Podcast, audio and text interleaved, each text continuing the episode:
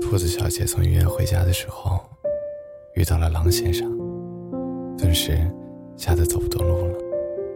她闭上了眼睛，瑟瑟发抖地等待着灾难的降临。可是过了好久，什么都没有发生，只有风的声音在低语。兔子小姐偷偷地将眼睛睁开了一条缝，面前的狼先生居然什么都没做。只是半蹲在自己面前，目不转睛地看着他。狼先生把兔子小姐带回了家。兔子小姐觉得，眼前这头狼一定有着不可告人的阴谋。她看了看自己瘦弱的胳膊，心想，狼先生肯定是要把自己喂肥了再吃，顿时不安起来。不过，只过了一会儿，他又接受了自己的命运。反正我也是要死。晚死好过早死。晚上的时候，狼先生做了一大桌子的菜，有红烧肉、冬瓜排骨汤、白斩鸡，几乎全部都是肉菜。只有一道素菜——白灼小青菜。兔子小姐感觉自己受到了虐待，尽管自己是被俘虏的食材，但是怎么只能有小青菜可以吃呢？这我还怎么增肥？他气鼓鼓地把菜叶子一片一片送到嘴里，那头狼居然还贱兮兮地凑过来，问我：“你怎么不吃肉啊？”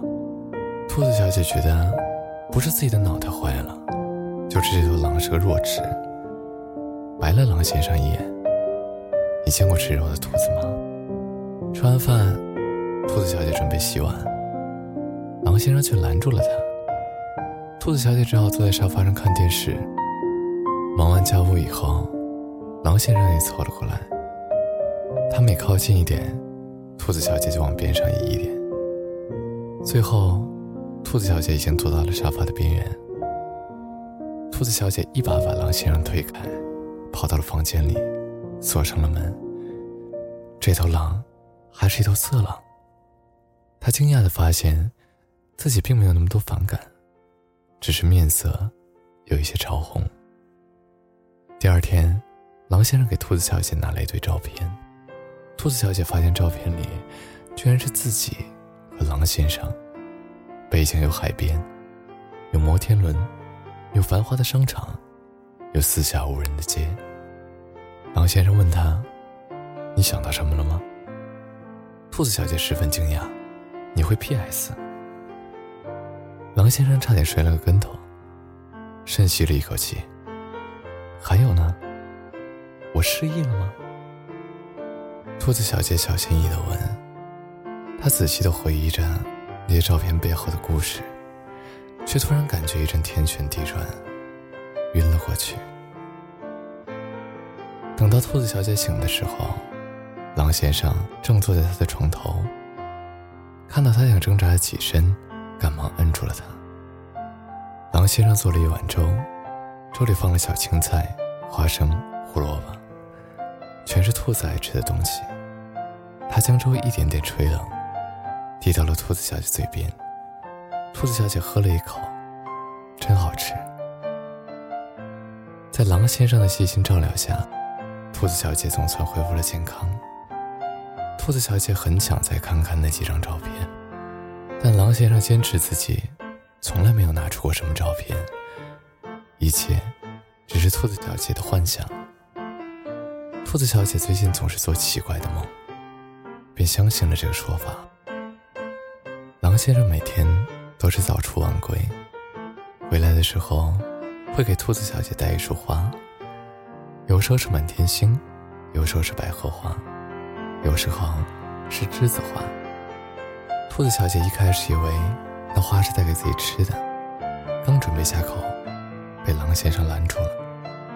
狼先生把花插在了水瓶中，满屋子都是花的香气。渐渐的，兔子小姐习惯了和狼先生一起生活。他们一起吃饭，桌子上不知什么时候再也看不见肉菜。他们一起看电视，狼先生的皮毛很暖和，兔子小姐便依偎在他身旁。不过。他们不一起睡觉。狼先生有时候想溜进兔子小姐的房间，总是被兔子小姐一脚踹出去。兔子小姐知道狼先生是真的喜欢着自己，可是他的眼里除了温柔和爱恋，还有一丝说不清道不明的悲伤。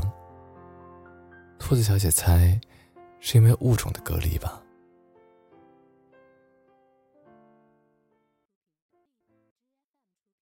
这样过了六个月以后，有一天，狼先生回到家，照常把花递给他。兔子小姐发现，今天的花竟然是红玫瑰，花瓣的掩映下是一个小盒子。兔子小姐打开了小盒子，里面是一只闪亮亮的钻戒。嫁给我吧，亲爱的。狼先生单膝下跪，发起了求婚。可是狼和兔子是不能结婚的呀。兔子小姐一阵脸上发烧，用手捂住了自己的脸。狼先生顿了一下，突然抽泣起来。兔子小姐一下慌了神：“你别哭啊，这么大狼了，你哭什么？你还不准我害羞一下吗？”狼先生边哭边对她说：“亲爱的，你别做兔子好吗？你以前最爱吃肉了，这几个月只吃萝卜和白菜。”都饿瘦了，你别做一只兔子了，你做一只狼，一只老虎，猪也行啊，求你了。狼先生哭得上气不接下气，兔子小姐感觉自己的心也跟着一抽一抽的了。突然间，她感觉大脑里有什么东西松动了，如潮水般的记忆在脑海里汹涌，眼前狼先生毛茸的脸和嘴巴。变成了一张清秀的人脸，锋利的爪子变成了修长的手指，温暖的毛皮变成了柔软的肌肤。他想起了一切，抱紧了狼先生，哭了起来。哭了一会儿，他问眼前的狼先生：“你刚才说什么？你做一只猪也好。”呸！第一句，亲爱的。嫁给我吧。好，我答应你。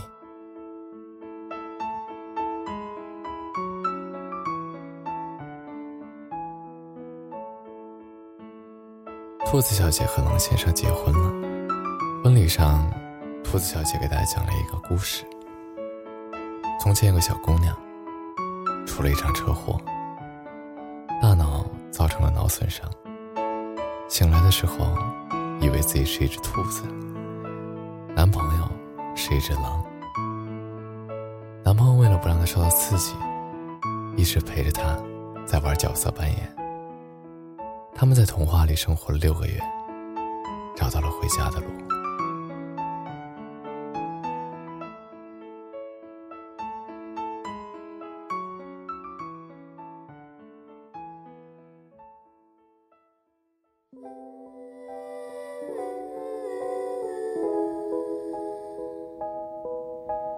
love.